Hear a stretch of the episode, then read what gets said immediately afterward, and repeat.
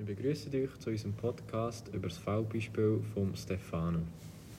Der Stefano kommt von Zürich, ist 19 und ist im ersten Lehrjahr, verdient dort 600 Franken. Ähm, er sagt aber, dass er definitiv ähm, genug Geld hat, dass er auch sehr viel ausgeben kann.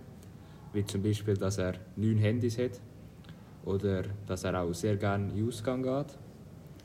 Im Ausgang tut er sehr gerne auch sicher 300 Franken ausgeben, was für ihn nicht so ein grosses Ding ist, da er ähm, äh, Reserven hat und äh, lieber an einem anderen Ort einspart. Ähm, was meinen die zu seinen Ausgaben und zu seinem Umgang mit Geld? Weil das ist jetzt eigentlich eher ein spezieller Fall mit zum Beispiel neun Handys, wo man eher selten sieht. Was meinen die dazu? Also ich habe das Gefühl, dass die neuen Handys so ein bisschen, blöd gesagt, seine Leidenschaft sind. Das ist so ein bisschen seine Freizeit, sein Hobby, sage ich mal. Und klar, das ist ein teures Hobby, aber ein Hobby sollte auch irgendwie Platz haben. Ob er jetzt wirklich gerade neun Handys braucht, das ist ein bisschen fragwürdig, bin ich mir jetzt nicht so sicher. Vielleicht würde auch die Hälfte länger. Aber ähm, im Moment ist er eher ein bisschen auf dem Weg, zum, dass es ein bisschen problematischer wird. Wenn er so weitermacht, müsste er ein bisschen aufpassen. Aber die Frage ist jetzt natürlich, was kann er verbessern, dass er nicht ähm, bei einer Betreibung endet oder so. Ähm, also ich finde, ein guter Ansatz ist sicher, den er schon gemacht hat, ähm, dass er ein Konto auf seinen Wunsch gemacht hat, das äh, nicht überziehbar ist. Das heißt, er kann nicht ins Minus gehen.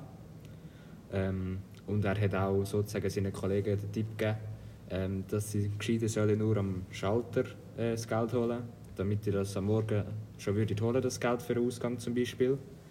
Und äh, sich besser überlegen, wie viel sie wirklich ausgeben wollen, weil am Abend ja die, die Banken zu haben.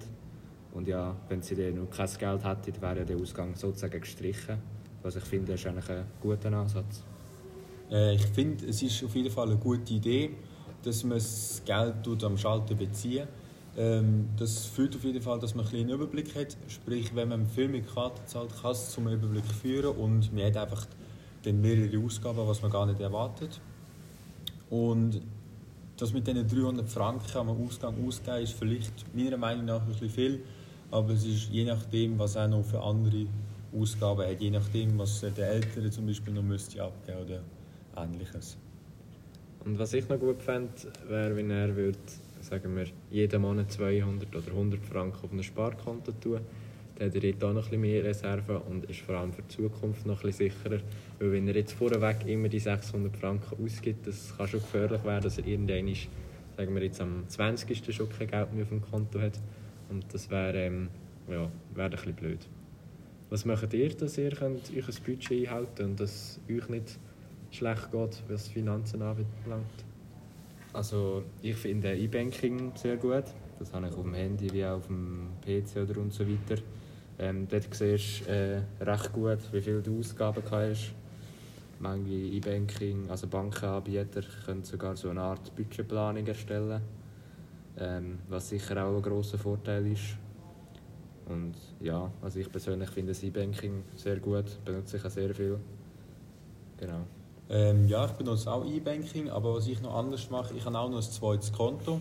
Ähm, ein Sparkonto, da tue ich einfach einen gewissen Betrag durch. Ähm, für Fahrprüfungen, Theorieprüfungen und all das ähnliche Zeugs. Und dann auf meinem Hauptkonto habe ich eigentlich das Geld, sag mal, wo ich ein Anführungsschlusszeichen kann, ausgeben Gut, also bei mir läuft es eigentlich auch so wie bei euch zwei. Und ich würde sagen, mit dem sind wir sicher ein bisschen sicher für die Zukunft auch. Und wir beenden damit den Podcast über das Fallbeispiel. Bis zum nächsten Mal.